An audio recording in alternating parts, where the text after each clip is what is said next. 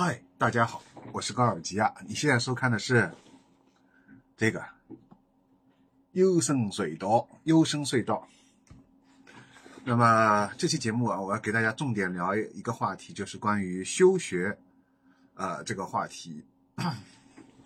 那么休学后面还有一个话题，就是关于辞职家里蹲的这个话题。休学和辞职，啊，最终的归宿都是家里蹲嘛，所以这期节目主要就是围绕啊家里蹲。但是，对，先先先来重点谈一下休学啊。那么，其实我做了很多期节目，但是很多期节目都没有发，我也不知道这期节目大家什么时候能看到，所以我先照例报一下时间，大家可以看一下，从我做完这期节目到发布啊，要需要多久？这期节目是二零二三年十二月四号啊，现在是晚上八点钟。其实关于这个话题，我早就想谈了，就是关于休学的话题啊。就是我这里先要引用一下，最近有一个肯有一个朋友啊给我发了啊，应该不是个朋友，是一个呃年轻人啊，是一个 正在读大学的一个同学啊，他给我发了一个，就是问我问了我一个问题，他说在宿舍啊根本不适应。关键呢，根本不想和人交流，学校也是狗屎课程居多，真的好想待自己待在一个没有人的房间，是吧？啊，我们继续啊。他说，看看电视，看看漫画啊，就是自己画画，学习一些手艺。呃，想来家里太刻板，想就他父母，他觉得啊，就家里觉得很刻板，想问问我的意见。所以我当时首先就问他，就是你是不是首先可以租房？因为你租房的话，就是可以解决，呃，和宿舍有矛盾，就是有很多人在宿舍里面跟自己的同学可能说不上话，是吧？因为宿舍就相当于相当于包办婚姻啊，你不是不可以自由选择自己的宿舍的同学。我不知道这一点什么时候学校可以改革啊？就是可以让大家双向奔赴，就是在。分配宿舍的时候，可以根据大家自己，啊，就是把对方的资料跟你的大概的这些资料啊，或者让你们先见一次面，就像相亲一样，然后让你们自己自由选择啊，就是想做宿宿就是宿舍的朋友，最后把一堆就是别人都没有的选的，然后再最后把这一堆人再放到一起。当然，我我也很有可能是成为最后那一堆，有一堆这种可能啊，但是这个没关系，这样就是说至少。有个自由选择机会嘛，但是目前来说啊，中国的高校，我我不知道国外的高校有没有这种问题，在中国高校还没有看到过这个，所以就在宿舍里面会遇到就是跟自己同学啊，跟自己的那个室室友聊聊不来的这个问题，而且我觉得其实现在的大家，呃，相对我以前读大学来说，已经算是比较幸福了，因为现在大家的室友一般是四个人，是吧？呃，有的学校可能还要人少，两个人都有，是吧？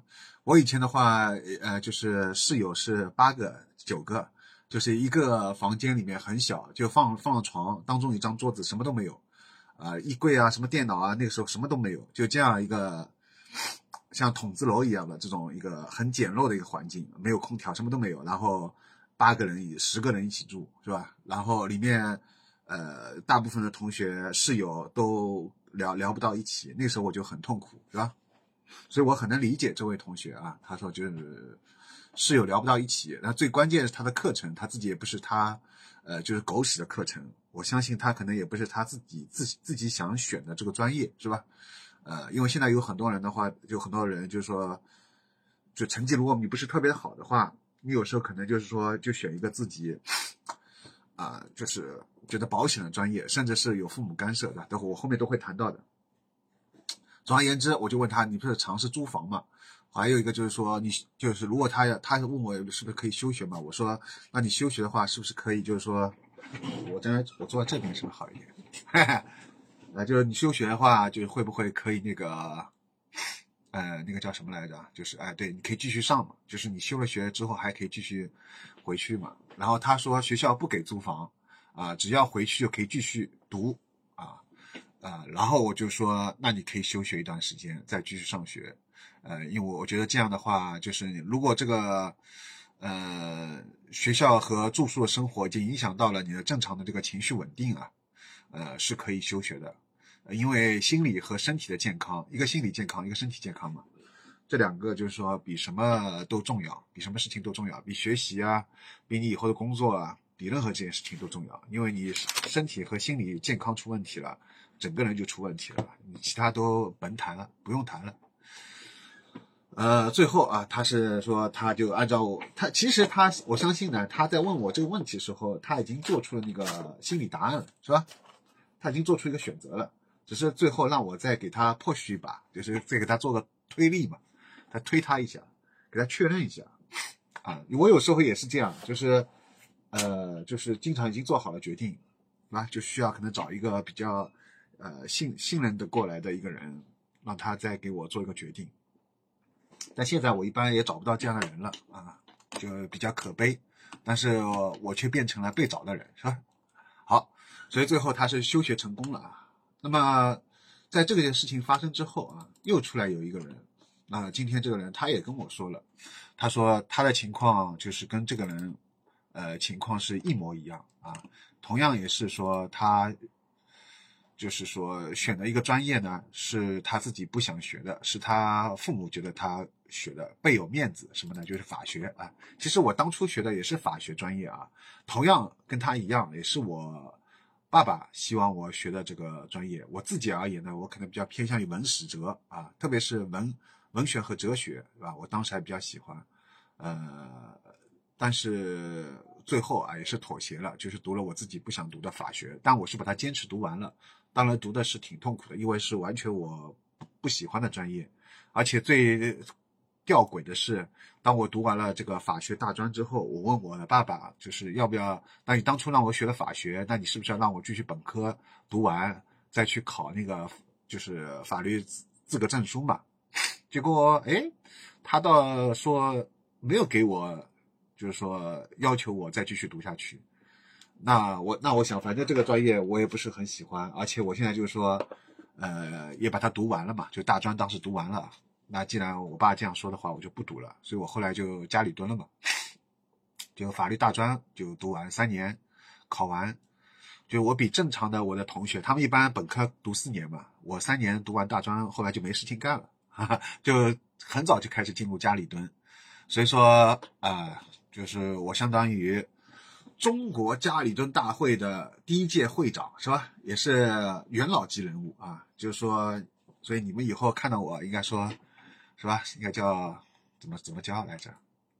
啊，就是好。总而言之啊，然后而且他后来跟我说啊，就是如果法学专业的话，呃，要法考、考公、考研、考编啊。我以为就是说法考考完就完事儿了。就你去律师资格啊，律师事务所去律实习啊，或者什么，或者进公检法。结果他说要开考公、考研、考编，这是我没有想到的。所以我当时一想啊，还好我当时那这样一想的话，我爸爸是很明智的，因为我爸爸他可能已经知道了，就是后面你光考完法律资格证书是没用的，你还要考公、考研、考编，这条路是非常艰难的，而且如果你没有关系的话。除非你实力特别强，是吧？就是你除非是特别成绩特别出挑，而且法学又学的特别好，该拿的全部考试全部一路就是过关斩将全部考完，而且还能就是说，呃，就是左右逢源，就在社交啊，在很会说话，就是很能把解决很实际的一些事情的话，我那我想这种人他才可以就是很顺利的啊做。就是公检法的工作，对吧？一般人我觉得的确是做不了，所以这样一想，哎，我爸好像是挺明智的，他可能已经预见到了这个东西，所以他让我考完大专就就休息了啊。所以说这点我要给我爸竖大拇指，他可能是早就预见到了这条路非常艰难，但是我搞不懂。那你既然知道这条路很艰难，那你还不如当初就让我选我自己喜欢的专业，就让我选中文系嘛，对吧？虽然中文系也是一堆狗屎啊，就学校里你学的东西，后来我发现也挺挺挺无聊的。就是我可能我我理解的中文系是，比如说学学张爱玲啊，学学什么魏晋魏晋哲学啊，还有学学什么啊叫什么西方的这个现代文学是吧？比如说像什么加加缪的这种东西啊，或者是什么米兰昆德拉之类的。但是这些东西压根其实后来在中文系里面都不会教，所以我还是过于理想化了。我我始终对于这种。呃，大学抱有美好的幻想，但实际上我看到了遍地都是尸体啊，都是尸横遍野，那么多人要退学，就现在休学退学的人，其实这个数量在逐逐年的在逐渐的增加啊。当然我没有这个数据，但是从通过加我微信好友的很多这种高中的和大学生，他们都很痛苦，是吧？给我的反馈来来看的话。啊，这方面是挺痛苦的。包括我还认识一个，他已经是非常强大的。他很喜欢电影，考了芝加哥全美国最好的艺术电影学校，呃，还包括去了那个北京最好的电影学院。但是他现在也说这个东西就是一堆狗屎，shit，哈哈哈对吧？就是就是，哪怕他学的很开心，到最后在实际上去做编剧、做去做导演这个事情的时候，会发现。寸步难行，就是如果你没有钱、没有关系的话，没有人来捧你的话，你哪怕要从事这个电影方面行业，也是寸步难行，是吧？所以说，呃，所以说，无论是法法考、艺考，啊，考做法律、做律师、做医生，还是做电影学院，搞艺术啊，其实都是死路一条。可以跟大家说，都是死路一条。其实简单来说，就最好的方法是什么呢？就你不要去考来考虑未来的前途，你就选一个你最喜欢的专业去读就好了。然后呢，如果你实在想赚钱，那只有去考金融，就是做互联网和金融。但互联网也很难，三十五岁就要就要去那个，啊，被被被砍掉了嘛，对吧？就是还要什么金融嘛，要有每个月要有那个销售指标的啊。我有个朋友，他就在中信证券的嘛，他后来也是辞职了，这这点也是让我很震惊的啊。啊，总而言之啊，所以我觉得大家想休学就休学吧。如果这个就是说，我并不是鼓励大家去休学啊，我意思就是说，如果当这个东西影响到你的身心灵。啊，影响到你的那个呃心灵，这个影响到你正常生活的话，我建议是可以，哎，我拿掉吧，好烦啊，这个东西。闹了海他娘啊，讲闲话不好讲了，还是人家适宜啊，还是人家适宜算了。那么就还是随便讲讲嘛，就是讲总总总归呢，然后就觉得啥都么就不要做了，对吧？啥都么就休息了，就是这个道理啊，就是你杀度了，你累了。你就可以休息了，对吧？杀度，那那懂吗？什么叫杀度？杀度就是上海话，意思就是很疲惫的意思。那么，然后很多人不是很喜欢我看我下午直播嘛？我白天一般下午直播《原神》，《原神》开机，开机，对吧？就是那个鬼否里面，呃，王老师说的开机。然后，然后晚上嘛。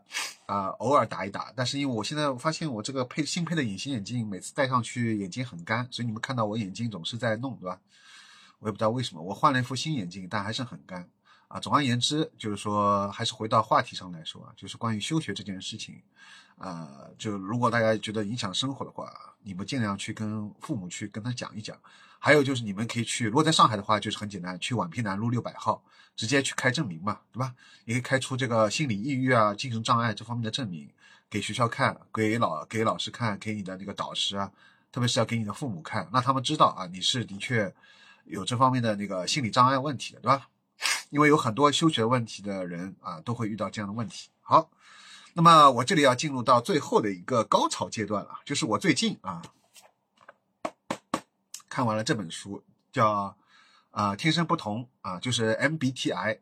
然后我不我自己不是 INFP 嘛，然后我专门做了看完这本书以后做了一个一系列的 INFP 的一个系列节目啊，目前还没有发布，大概已经录了六集，连讲了三个多小时。其中有一集特别重要的就是讲到了关于选择专业这个方面，所以我现在可以跟你们讲，所有所有想休学的人，其实这一部分群体，我觉得他都是这这部分群体跟我是有重叠的。而且我们都有就是精神障碍，然后归根结底就是因为其实还涉及到这个这个社会啊，这个这个目前当下一个流行趋势，它就是要求你去变成 ESTJ，MBTI 它不是有很多个人格嘛，其中有一个叫 ESTJ 的，所有你会发现和医学啊，特别是还有法学，这些都是跟 ESTJ 是比较适合的。那我来给你们看。这个我在 NFP 里面节目到时候会发的，我会讲的。就就我就提前稍微讲一讲，你去看啊，有这个表格的，看到吧？法学专业，然后你看到吧？就是这个 STJ 的人是很多的，然后 NFP 就 I I 人在当中，看到吧？就这个选择这个专业的人啊，这个这些 I I I N 的这些人是很少的啊，大部分就是适合 ESTJ 的啊，还有就是呃啊，它有的啊，对吧？INTJ 的啊，但是你看 ESTJ 和这个 ENTJ 是最多的，是吧？这两个是最多的，看到吧？哎，所以说法学专业就适合你们先去测一下啊，去测一下自己 MBTI，看一下自己是什么样的一个人格。如果你是 ESTJ、ENTJ 的啊，那么你选法学专业是没问题的。但是如果你是像我一样是 INFP 或者 INFJ 啊这种的，我就建建议你不要不要去读了法学专业，就会读得很痛苦，是吧？你看，你看，所以说我相信这位给我说他他他父母要求他读法学专业的这位人啊，这这位同学，他应该是因为他跟我说他也是 IN，他是好像 INFJ 吧？对。还是 INFP 是吧？反正我是 INFP，我们俩反正都是你看不适合读法学专业的是吧？好，那么我们适合读什么呢？我给你们看啊，这个我在那个我的 INFP 系里面到时候会给你们看的啊。一个是叫罗兹学者，看到没有？罗兹学者这个啊，这个就是他这个做了个表格嘛，作者做了一个表格，然后通过调查选美国选这个专业里面的一些学生，然后给他们做 MBTI 测试，最后测出来。然后看他们哪个就是这个人格里面占占的比重最多啊？其中就发现看到没有，INFP 是吧？然后这上面是什么啊？ENFP 是吧？这两个是最多的，其中尤其是 INFP 最适合做罗兹学者啊。罗兹学者是什么？你们自己去查一下。而且他说竞争是非常激烈的啊。然后他说这个罗兹学的大多是 N 和 F，就是直觉和情感型啊。这个我反正你们现在稍稍微了解一下，我到时候做安。就是我已经做了六级了，我到时候会详细讲。还有一个是什么呢？就是我们适合做咨询教育专业，对吧？咨询教育嘛，包括心理咨询，对吧？你看这个多吧多，对吧？ENFP 和 INFP，你看我们那么多啊，所以说 NFP 的人是非常适合做心这个叫什么这个咨询咨询教育的啊。还有就是什么艺术治疗和艺术教育专业，是吧？你看这两个表格，是吧？看到没有？啊，看到没有？都是这样的，都是 ENFP、INFP 是吧？I 啊，这个是最多的。你看 ENFP 这里很多，看到吧？还有这里这里最多的是 INFP 是吧？INFP 跟下面的这个 ENFP，你看都很多。这两个然后是做什么专业的？你自己看是吧？艺术艺术教育专业的啊，艺术教育专业的，是吧？所以说我们不是瞎讲啊，我们这个是有数据统计的。还有什么美术专业啊？你看，美术专业是吧？同样也就适合是 INFP 最多的啊，INFP 是最多的。你看这个点小点点是最多的，看到没有？所以说啊，就是通过以上，你就会发现呢，呃，像我这样的，包括还有前面给我两位咨询的这两位同学，我们是选错专业了。你们懂啊？因为你们的父母，我们的父母他们是不了解这个 MBTI 的啊，MBTI 是最近这几年才流行出来的嘛。然后最后你会发现什么样的人格，而且这个东西就天生的，你天生下来这个是没后天很难改变的，懂吗？那么如果你小时候你发现自己就是很喜欢画画的这些这这这些小孩子，长大以后啊，他还是很喜欢艺术这个方面的东西的。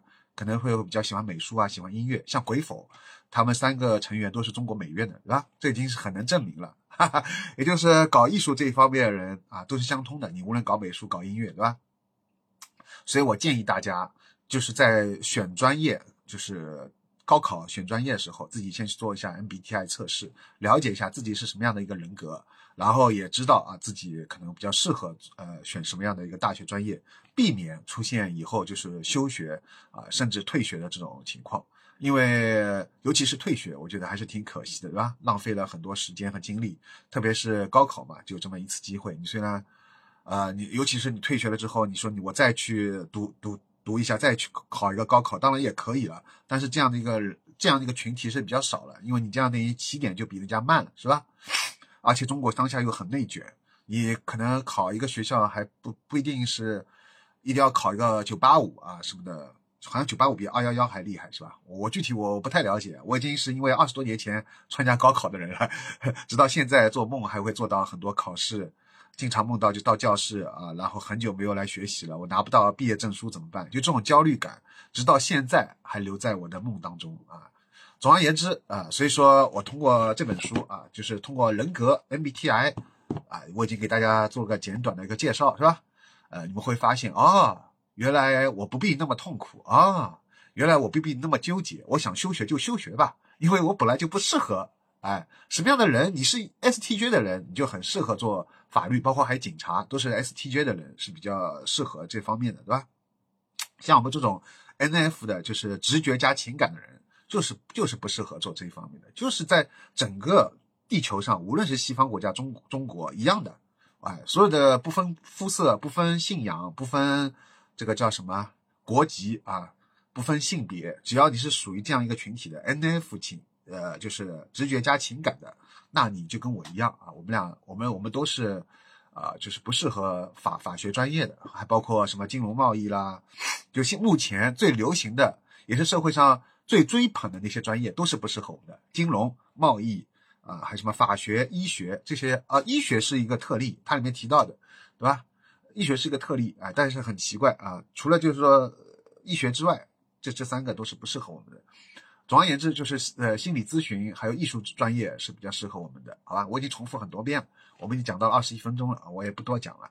总而言之啊，这就这期节目就是关键说一下这个，对吧？休学啊，我的我的我的意见已经很明确了，就是如果这个东西你如果你去做 MBTI 做了测试之后，你会很了解，然后这个东西也一定要跟你父母去讲啊，就是你要跟你父母，让你父母知道 MPD MBTI 是什么东西。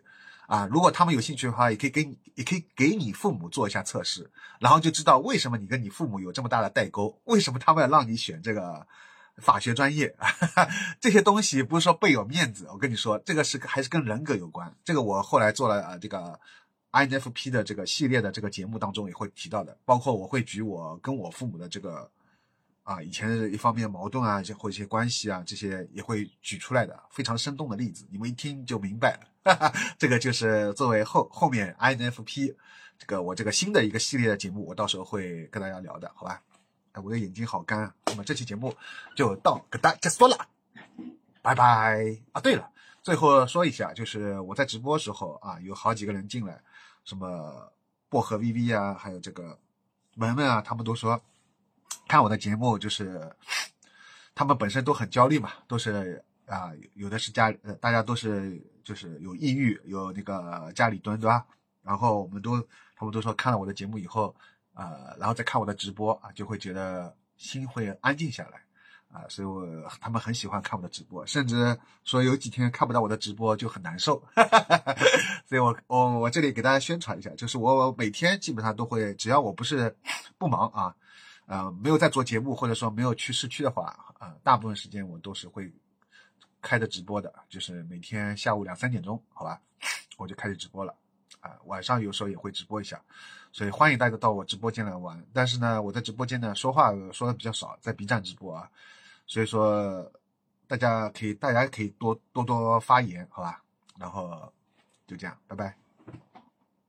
欢迎加入优声隧道播客和视频节目群，也欢迎加入高尔基亚粉丝群。加入方式：添加微信 g o r g r a s，邀请加入。